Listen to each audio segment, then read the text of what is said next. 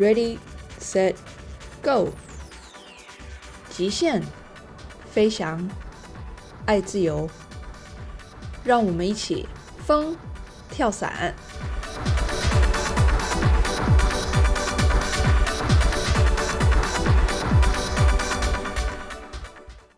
大家好，欢迎收听风跳伞。今天我们要来科普一下跳伞的知识。那常常在看新闻啊、浏览网站啊，或与人聊天的时候，会发现大众对于跳伞不是非常的了解，那往往会跟其他一些有“伞”字啊，或者是有“高空”两个字的运动搞混。今天我就要跟凯凯一起聊一聊，讲一下这些运动的区别。我们会针对高空跳伞、滑翔伞以及蹦极。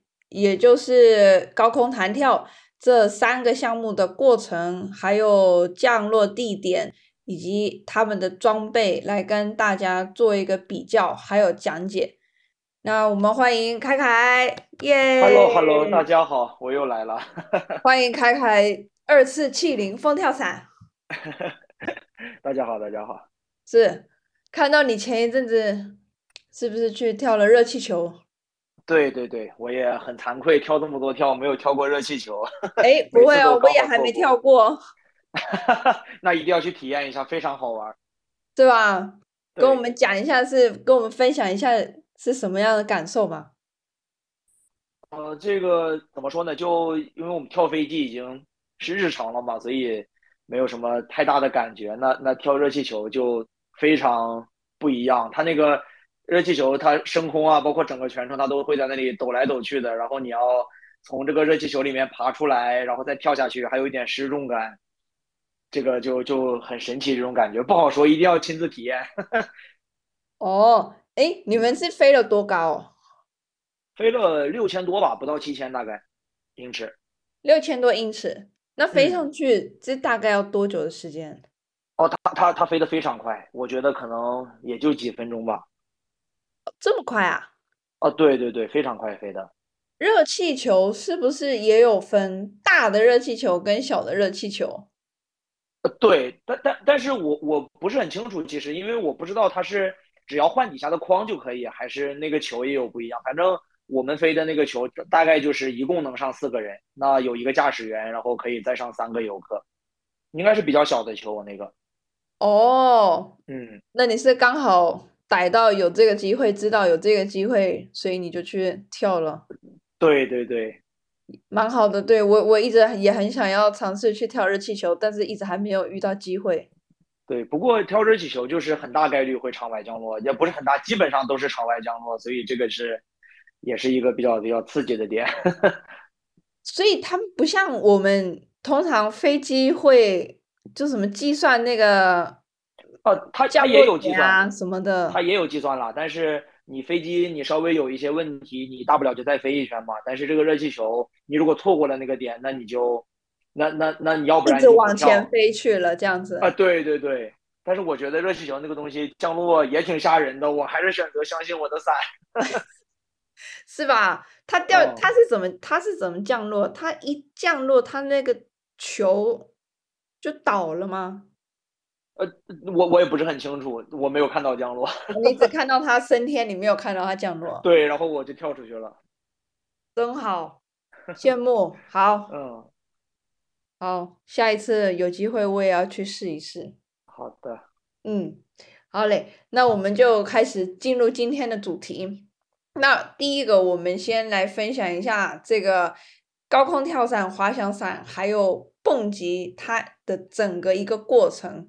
那我先来说高空跳伞的部分好了。呃，一般来说，高空跳伞呢，我们是会是先在地面上穿好装备，然后呢，会使用航空器。那航空器它大部分使用的是飞机，然后还有一些地方会使用直升机。再来呢，更特别一点，就像凯凯刚跳的热气球，也是可以用来做。跳伞的那个航空器，那航空器爬升到我们固定的跳伞高度的时候呢，一般是三千到四千米这个中间。那跳伞员就会从航空器跳出去，嗯，跳出去之后会先经过一段自由落体的时间。那我我感觉啦，这一段自由落体的时间可以算是最人类最接近真实飞翔的一种体验。然后自由落体经过一段时间之后，我们会在一定的高度开伞，把我们降落伞打开。那高空跳伞使用的降落伞呢，它就是设计用来带我们回到地面的。所以呢，它的特性就是它只能下降，它没有办法爬升。对，那开完伞之后呢，会经过。一段伞控的时间，那这这段时间大概会是三到五分钟之间不等。那慢慢慢慢慢慢的，我们就会回到地面。所以呢，这是一个高空跳伞的过程。那下面我们请凯凯来分享一下滑翔伞的过程。OK，那我我先说，我滑翔伞也不是很专业，我只是一个飞了可能十次八次的一个。菜鸟选手，没没关系，大概可以跟我们介绍它是一个什么样子情况就可以了。OK，呃，滑翔伞它通常会在呃一个山坡或者是一个天然地形的一个一个高点去起飞，然后你把你的它一般会铺设一个起飞台，就是有一小块斜坡路，然后呢，我们装备铺在地上，然后连接好装备，做好检查，然后。确定好风向以后，滑翔伞一定要面对风起飞。那那我们跑出去，然后滑翔伞它的那个旋翼比会比我们降落伞要高，会会会大一些，它是更偏向于窄长。那么这种伞呢，它是可以通过气流，然后来完成我们的上升和下降。然后如果你技术很好，你可以抓住气流的话，你可以一直在天上飞。然后如果你没有抓住气流，那你就飞到山脚下。找一块平坦的地方降落，然后再用车把你拉回到这个起飞场，然后再这样子来玩的。哦，所以说没有固定的降落场。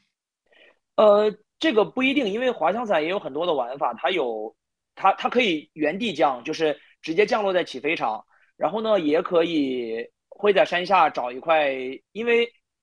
怎么说？比较初级的场，大家都是要在山下找一块比较平平平坦的地方，然后大家都落在这个地方。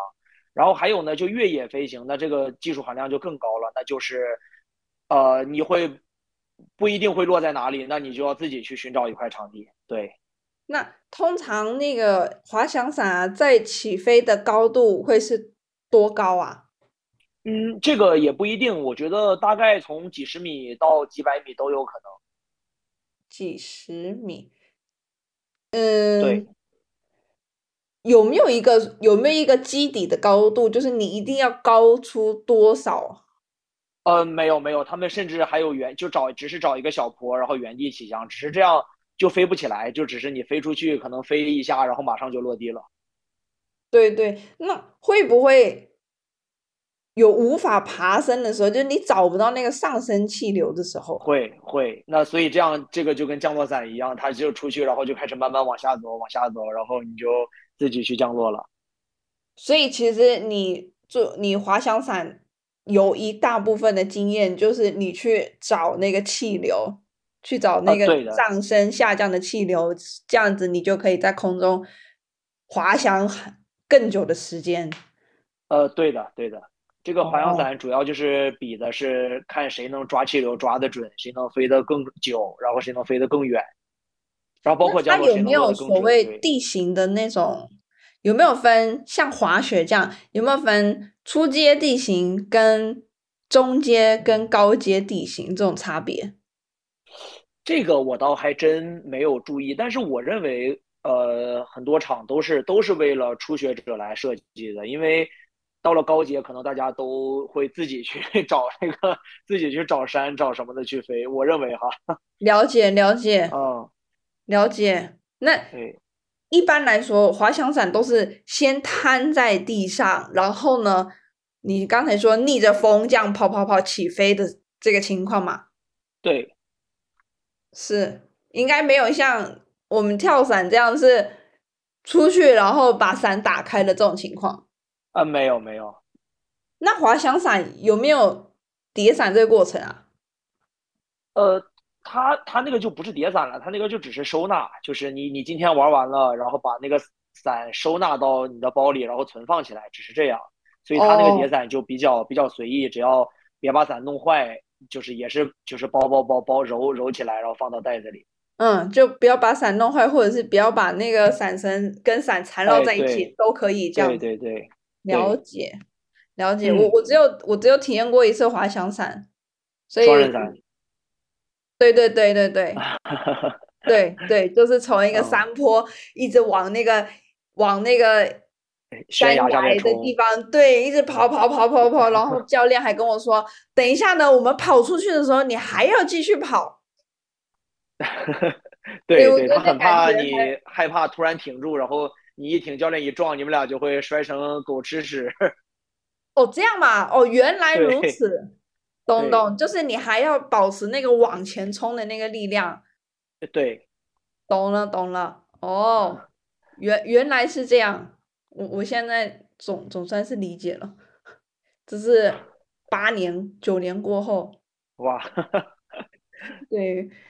那好，接下来我们讲一下蹦极。那凯凯，你说你没有蹦极过吗？我我没有蹦极过，那我现在还不敢，还不敢。我我那我就只能按照我自己的经验。那我我不太我不太确定跳是不是所有蹦极都是这样，但是基本上蹦极呢，它是从一个高台，那这个高台它有可能会是在桥上。或者呢，它就是一个人造的高台，那它在那个高台上面会设置一个弹簧的绳索，然后一边呢是跟那个高台紧扣在一起，那另外一端就是绑在你的双腿上，然后呢，你就轮到你的时候，你就从这个高台往下一跳。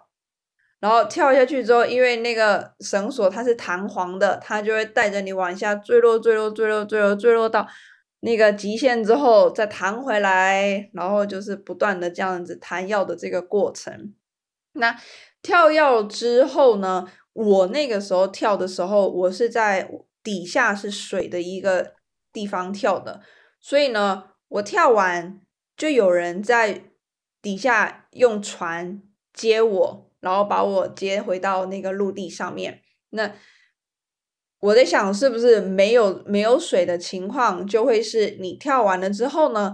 他们呢再用那个机器，然后再把那个绳索呢把你带回到高台上，那你再从高台下去，大概是这样子的一个过程。对，所以呢，我们刚才讲完了之后呢。希望大家可以稍微了解到高空跳伞、滑翔伞还有蹦极的一些差别，因为我之前呢有有在一些节目上面有听到，呃，因为蹦极还有另外一个词叫高空弹跳，那。我就有在一个节目上面听到，就是这这个主持人他其实是去高空跳伞，可是他在整个过程当中，他就一直讲说，哦，那个高空弹跳怎么样？这个高空弹跳怎么样？然后，身为跳伞教练的我，就感觉有一点，哎呀，我快要听不下去了这种感觉。这个太尴尬了。哎，对。但他他也不知道，其实他他也不知道，他他也讲的很顺，他就想说，哎，我去我去高空弹跳啊，然后怎么样怎么样从飞机跳出来。对，而而且非常多的人会把滑翔伞和降落伞弄混。哦，对对对对，就是，嗯，对，大概是这样。那我们接下来我们再来讲一下降落地点的部分好了，因为嗯。高空跳伞来说呢，每一每一个跳伞的基地都有一个指定的降落点，然后这个降落点有可能就是你起飞的那个机场，那也有可能是在机场附近的某一块空地。但是不管怎么样，你每一次降落都是在同样的地方。然后呢，我们是怎么让大家落在同样的地方？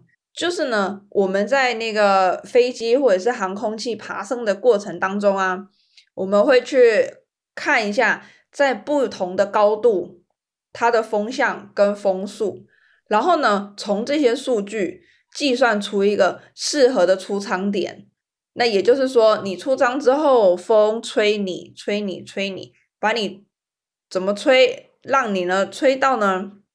你可以回到这个指定的降落区。当然，呃，有在少数的情况下，如果说你的天气变化很快，那你的天气突然变了，然后你的风突然变了，就会导致说你有可能跳出去。但是你回不到你应该要回去的降落场，但这是算是还蛮极少数的情况，绝大多数的情况下，你都可以落到你原本指定要落的那个地方。那凯凯，你要不要跟我们分享一下滑翔伞的降落？呃，OK，那滑翔伞我们因因为滑翔伞是可以往上飞的嘛。通常来讲，滑翔伞会分为两两种降落，一个叫原降，就是原原地降落的意思，就是你你出去以后，你往上飞，飞飞过你的起飞点，然后你在上面玩一玩，不管你是没抓到风还是你不想玩了，你可以落回到你的那个起飞点，然后你在这里休息，然后准备你的第二次飞行也可以。那而在山脚下呢，它会有另外一块降落场，那。就如果你你是选择落在降落场的话，那你可能就要重新再再爬爬升回这个山上。那同样，滑翔伞也是一个跟天气跟气流一个非常非常有关的一个运动。那回不到降落场，甚至是直接挂在山上面的情况，也是也是也是也是很正常的一个情况。所以，这个每一个运动员要要学会去处理这种这种状况。所以我相信滑翔伞。应该也跟跳伞一样，就是每一次要飞之前，你们都会去看一下那个风。呃，是的。但我我我我在想，有没有一种情况，就是说，因为你刚才不是讲说它要逆着风飞？呃，对。然后，所以如果今天只要风向不对，你就不能飞，是这样的一个情况吗？是的。哦。哦，那会不会有有一个状况是，因为你飞的地方，你起飞的地方都是固定的？呃，对。但是跳伞呢，是我们可以选择我们要跳的地方。那会不会有一种情况是，你那天起飞的这个天气的状况，你就是没有办法回到你应该要落的地方？呃，有可能呀，有可能呀。那这种情况，滑翔伞也会选择不飞，还是你们会本来就会找几块不同的、不同方向的降落场来搭配不同的风向？呃，这个不一定，这个要看每个滑翔伞基地它的基地的情况。但我认为哈，因为我去的基地也不是很多，我只可能去过三个、三四个这个样子。但是通常来讲，只会有一块起飞场和一块降落场。对，当然很多很多滑翔伞基地它是面向面向海的，因为海风通常会比较稳定嘛。那像这种的话，我认为会比较安全一点，因为整个海岸线，呃，包括海边，它可能都是大概率都是比较空旷的，它可能就相对这种纯的在山里面的起飞场要好一点。哦哦哦，了解，因为海边很很大，所以你比较好找备降的地方。呃，对，而且它它这个降落场通常不会离起飞场太远，因为大家都是，它这个滑翔伞要飞，呃，只有两种气流，一个是动力气流，一个是热气流。那初学者基本上都会飞动力气流，那意思就是这个风从海边吹过来，然后我们不是在一个山上嘛，这个山是有一个坡度，那么风吹到这个山上，山挡住了它，它就会往上走，我们就是用这个气流来完成我们的起飞。对，所以整个飞行的过程，我们基本上不会离开山太远，因为你离开山远了，就没有这个上升气流了。那么一般来讲，这个降落场都会在山的山脚下或者是一个比较近的地方。了解，对，了解，所以也不太可能哦，应该是说你要到比较进阶的那个程度，你才会真正到山上去飞滑翔伞。呃，对，应该是，是。现在我们出去的都是围着一个一个非常稳定的地方去绕圈儿。哦，嗯，那这些地方会有什么样子的上升气流啊？呃，就是现在大大呃大部分都是动呃动力气流，就是一个稳定的风吹过山，然后形成的上升气流。然后也有地也有一些地方呢是热气流，就是通过太阳通过这个蒸发效应来来形成的这个上升气流。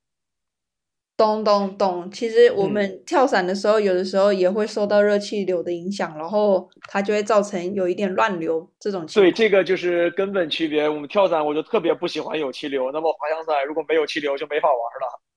是，嗯那你会不会有的时候会搞混？啊，说实话，我挺怕搞混的，而且我觉得滑翔伞的操作和降落伞操作，呃，非常不一样。不一样的地方在哪里啊？嗯，很难讲它它的刹车手感呀，包括飞行的这个曲线。就最简单的是我我要当我要降落的时候，滑翔伞的那个滑翔比会非常长，它就是我要把降落场预留的很远，然后我慢慢的飘进场。那降落伞的可能大概就是一个四十五度的一个角度，所以我要那个下降角度会非常的陡。是对，这样子我每次滑翔伞进场，我都会担心我可能飞不到我的降落场，会飞然后出去，事实上每次都飞过。对，了解，嗯。懂了。它的那个滑翔比会比那我们降落伞还要平平很多很多，这呃，样。对对，然后具体是多少我已经不记得了。然后它的刹车也是跟我们的一两段式刹车也是不一样。所以滑翔伞跟高空跳伞的降落伞，它的结构是差不多的吗？我的意思是说，它也有刹车，然后也有前组跟后组。哦，它有三条主题带，哦，它有三条主是它是，A 组、B 组、C 组。呃，横向的还是纵向的？哎，我想想哈，我我们的降落伞不是前组和后组吗？对，它它是在前组后组中间还有一条中组。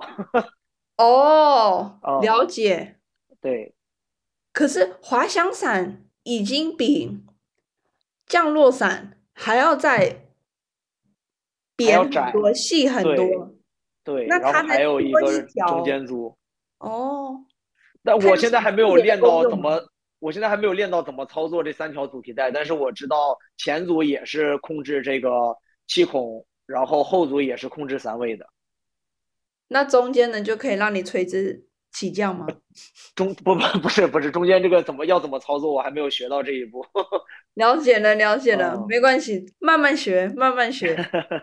对，嗯，那最后一个蹦极就不用说了吧？应该其实没有降落。对蹦极本身没有降落，你要么你就是人家会在地面上接你，要么再把你拉回到那个高台上面去，就是这样子。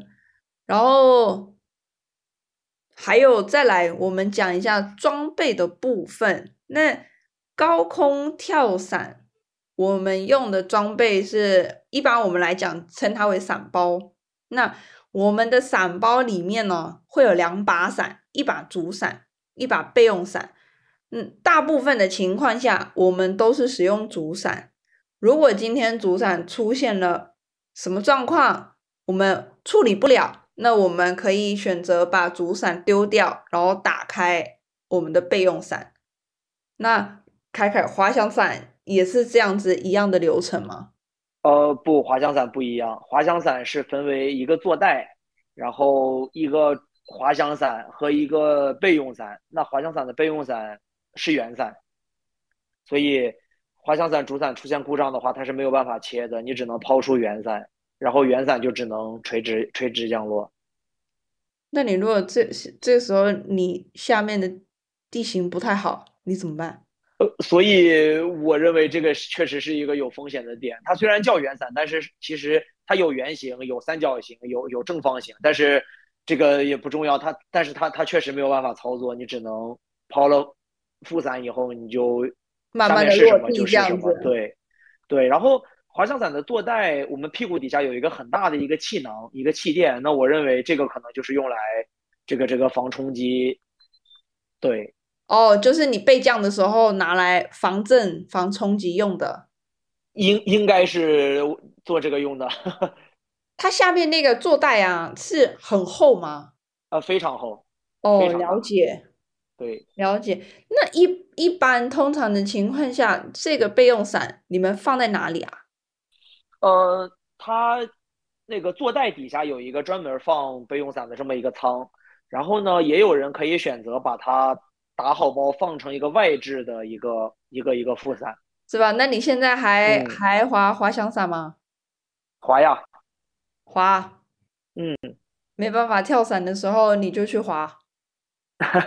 对，因为我觉得伞虽然说他们两个操作起来不一样，但是我认为原理是相通的，那两个技术应该是会相辅相成的。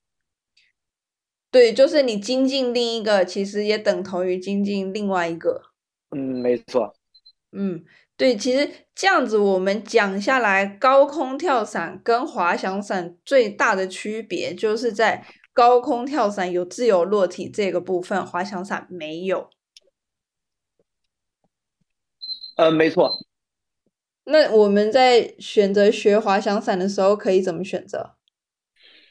嗯，我觉得其实滑翔伞应该比那个高空跳伞要更更更面向大众一些。它无论是从学费啊，包括场地限制呀，都会更呃更加的宽容吧。所以，嗯呃，可以联系你当地的这个这个滑翔伞教练，应该是非常容易找到的。我觉得淘宝呀，或者是这些运极限运动的公众号，应该都是可以联系到的。了解。对了，嗯。我刚才突然想到一个问题，滑翔伞一般来说通常是就是我们把伞先铺在地上，然后呢，我们逆风这样飞飞飞，然后把伞带起来，是吧？。对，那嗯 它在什么样子的情况下会发生故障啊？呃，其实它它滑翔伞也分，就是 A 类伞、B 类伞、C 类伞、D 类伞、速降伞什么的。那刚开始我们飞的都是 A 类伞，就是它还没有那么窄，它就类似跳伞的学员伞这样。对它的宽容度很高，几乎不会出现故障。那如果玩到后面出那个一些比较高级的伞，那它也同样它会有失速，然后会有线翻越，然后也是类似这些的故障，包括线缠绕这样。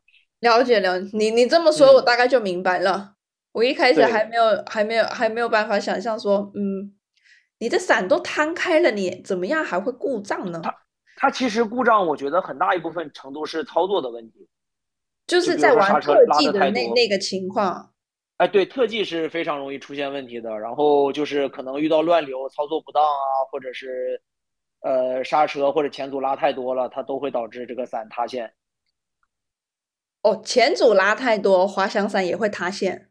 呃，对，滑翔伞的前组会比降落伞的前组还要好拉吗？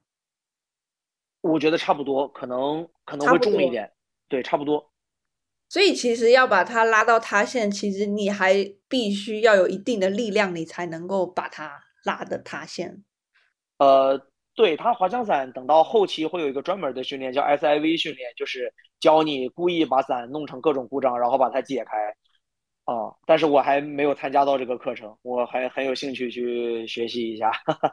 那如果在这个情况下没有办法解开的话，那就是真的是要开背伞了，这样子。对，开背伞，然后他们通常会选择在一个水体上面去进行训练，然后那背伞开了就落在水里，会安全一点。是是比较安全。其实我觉得听起来还蛮有趣的。他就嗯，是是很有趣。嗯，他他让你在一个课程的情况下，让你去体验各种故障，大概会是什么样子的情况？嗯，对。好，那最后呢，我们大概来提一下跳伞的危险系数好了。因为呢，因为一般一般大众他们一听到跳伞，他第一个反应就是说：“哎呀，好可怕呀，好危险啊，我不要去跳啊！”那感觉就是很危险的事情。但是呢，其实跳伞并没有大家想象中的这么危险。那我们拿美国跳伞协会它出的一个数据，这都是经过统计分析的。那跳伞的事故死亡率呢，它大概是千分之零点零零二八。这是能不能换算成整数？换算成整数，吧，那就是跳一百万次有两点八个。对你这样讲是对的，每一百万的跳次会有二点八的死亡事故。对，所以其实呢，它相较于一般我们在路上开车啊，或者是骑车啊，或者是嗯，我们一般上班的途中，相较起来，跳伞发生死亡事故的几率还要低很多。对，是的。所以它没有各位想象中的这么可怕。所以我们非常鼓励大家可以来尝试一下跳伞，感受一下这个感觉。嗯，好嘞。其实，嗯，其实很多人说滑翔伞要比跳伞要危险很多。我觉得直接这么说吧，也其实也很片面。因为，呃，你只要找到一个靠谱的场地，然后靠谱的教练，对你自己有有有很强的安全意识，那。我想，无论在跳伞还是在滑翔伞里面，这个都是一个相对安全的一个一个一个运动吧。那我觉得滑翔伞它比跳伞危险的最大的一个问题呢，就是可能是天气吧。因为跳伞我们有机场有气象，包括整个飞机起飞的时候，我们随时都可以看得到风的变化。那滑翔伞可能这一点会差一些，需要每一个飞行员去自己去去查看这个天气，自己去琢磨这样子。对，当然，如果你有一个好的教练，或者是你的场地非常正规，他可能会帮你做这个事情。但是，终究会有一些 一些普通而自信的运动遵守规定的人。呃，对对，那那如那如果你是一个非常自信并且不遵守规定的人，我觉得你玩任何的运动都是非常高的风险。对，没错，没错，在滑翔伞的基地也会像跳伞基地这样子有一个。主管安全的安全观吗？呃，会，但是因为滑翔伞基地它怎么说呢？它毕竟不需要飞机，那安全官也不一定说全天候二十四小时都站在他的场地看着。那其实，因为它起飞场只是一个坡嘛，那如果有人去了，就摊开自己的伞，直接就起飞了。那我觉得他也就是很很很难去管理吧，相对跳伞来讲，对，因为跳伞你只要看住飞机，就没有人能跳。哦，了解了，了解了。嗯，因为它那个是开放的一个地域，所以大家都可以到那个那个坡上面去。对对，懂了，懂了，懂了。今天非常谢谢凯凯来跟我们分享他的热气球跳伞经验，还有很多一些滑翔伞的知识干货。那也希望大家在听完风跳伞的播客之后呢，你们也会。对高空跳伞产生兴趣，哎，也愿意来尝试。如果你有任何有关高空跳伞的问题，或者是你的跳伞经经验，或者是你的心得，你想要分享，都欢迎你写信给我。那联系的电子邮箱呢，我会把它放在本集的节目资讯栏里面。那我们今天就到这边。风跳伞，我们下次见喽！谢谢凯凯。好，下次见，谢谢谢谢白姐，谢谢大家，拜拜。在本集的最后，我们来念一下所有频道中给我的一些评价以及评论。在 Apple Podcast 上面，我有三个五星评论。虽然呢，我不知道你们是谁，不过非常谢谢你们的肯定。在喜马拉雅中有位极速雄鸡同学评论了，听完了，学习了很多，希望可以听到呆姐更多跳伞的分享。非常谢谢雄鸡同学给我的鼓励，也让我有更多的创作动力。还有一位听友二六幺幺三九四六三，他的评论是讲的真好，期待下一期。非常谢谢你的收听与鼓励。最后是网易云音乐，在网易云音乐里面有位你可知道我喜欢白羊，跟我打了招呼，呆姐呆姐，Hello，你好，谢谢你收听我的节目。再次感谢所有听众的收听以及鼓励。如果你喜欢风跳伞的播客，别忘了帮我订阅、按赞及分享哦。风跳伞，我们下次见。